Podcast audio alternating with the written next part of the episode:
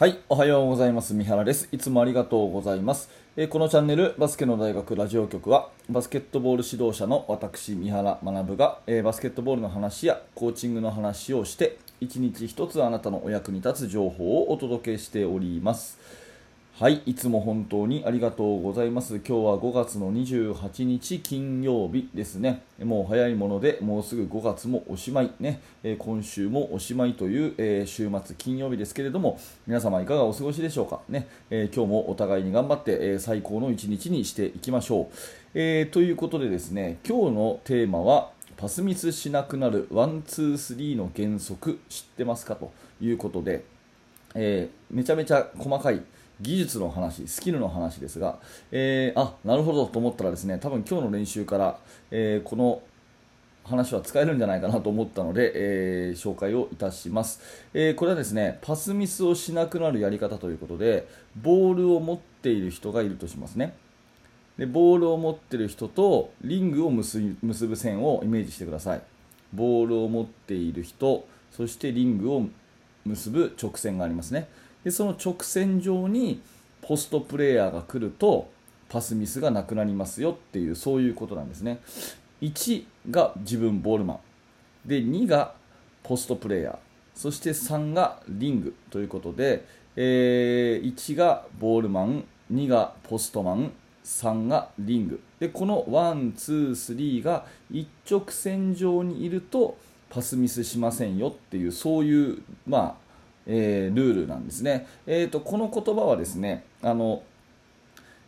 まあ、コーチングの世界ではバスケットの、ね、指導者の世界ではあの非常に有名な、えー日高先生千葉大学の名誉教授日高先生の本に書いてあった言葉なんですが one, two, three の原則ということでボールマンが例えば45度のウイングでボール持ってました。ねで、えーリング結んだ線の上にローポストの選手がいます。なんていうようなそういうね、えー並びになるとパスミスをしなくなりますよっていうそういう、えーまあ、原則なんですね、えーでこれなんでパスミスをこれこのラインになるとパスミスしなくなるかっていうと要するにですね一直線上に自分とリングの一直線上に味方がいるとですねディフェンスが右にいるのか左にいるのかがはっきり見えるってわけですね、うん、あの要するにパスミスの原因っていうのはですねパスそのものがそれちゃうっていうのもあるかもしれませんけど多くの場合はディフェンスに触られちゃうっていうことですよね。パスミスの原因の多くはパスそのものがそれちゃうというよりは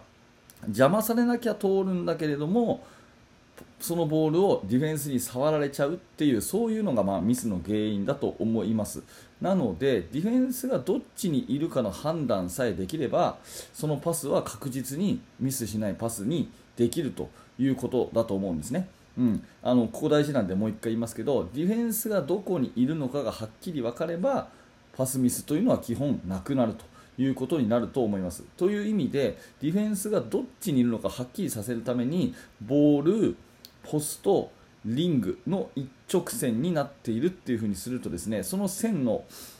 右にいるのか左にいるのかがディフェンスがねディフェンスがどっち側にいるのかがはっきり分かるんでそこへのパスは簡単と。もう左側にディフェンスがいれば右にパスをすればいいし右にディフェンスがいれば左にパスをすればいいしディフェンスが後ろにいればね、うん、ポストマンがちゃんと正面面を取れていれば真正面にパスしてあげればいいしというような判断ができるということなんですね。で結構これね、えーとトップのチームでもこのパス練習はかなりしてて、えー昔ね講習会を受けた時にあの女子のユースのね、えーヘッドコーチをやられていた、えー、と萩原美希子さんのね、えー講習会の時にやっぱりその全日本の女子のね、あのオリンピックでメダルが取れるというような実力のあの全日本の女子のチームでもやっぱりファンダメンタルの練習でこの2対2ポストにボールを入れるための2対2の練習っていうのはかなりしつこくやってたりするそうですね、まあ、今、ヘッドコーチのトム・ホーバス監督はですねえー全日本女子をあの世界一パッシングのうまいチームにしようというような合言葉でやってるそうで、まあ、そういう、まあ、ドリルの一つとして本当に単純なウイングからローポストにバウンドパスをこう入れるというような練習をかなりしつこくやってたりとかするそうなんで、えーまあ、育成の、ね、子たちにもこういうのは大事ですよなんて紹介をされてたのを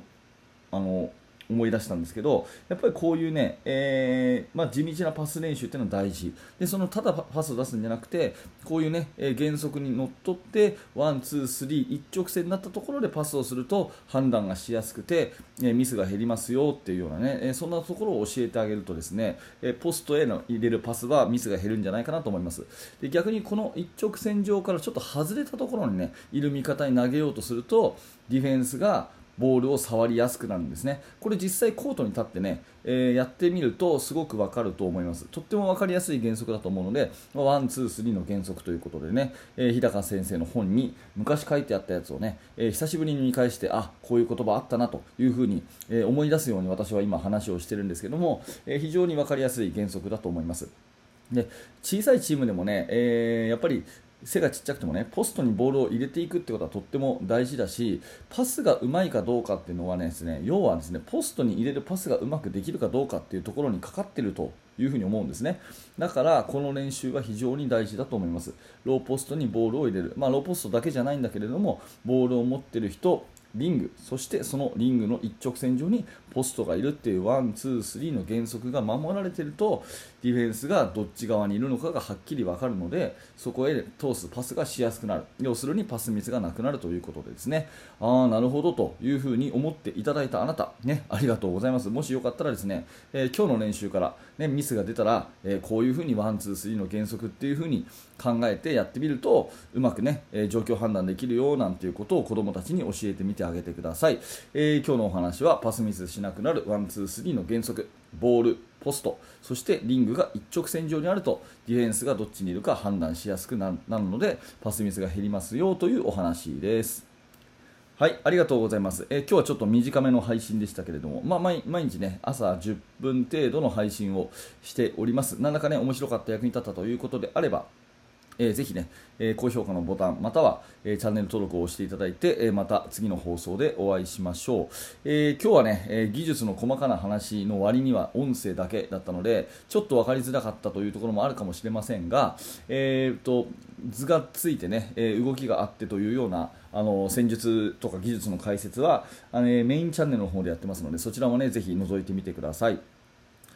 えー、そしてですねお知らせを最後にさせていただくと,、えーと、無料のメルマガ講座というのをやっております。こちらバスケットの指導者の方向けに、えー、メールでねチーム作りについてのアイデアをお届けするそんなサービスになってますので、えー、お気軽に登録してください。動画の説明欄のところにリンクが貼ってあります、えこちら説明していただきますと最初の1通目でですね練習メニューの作り方という YouTube では見られない、え特典の動画もプレゼントしておりますのでぜひね熱心なあなたにはそのプレゼントをお受け取りいただきたいと思います、えー、動画の説明欄から覗いてみてください。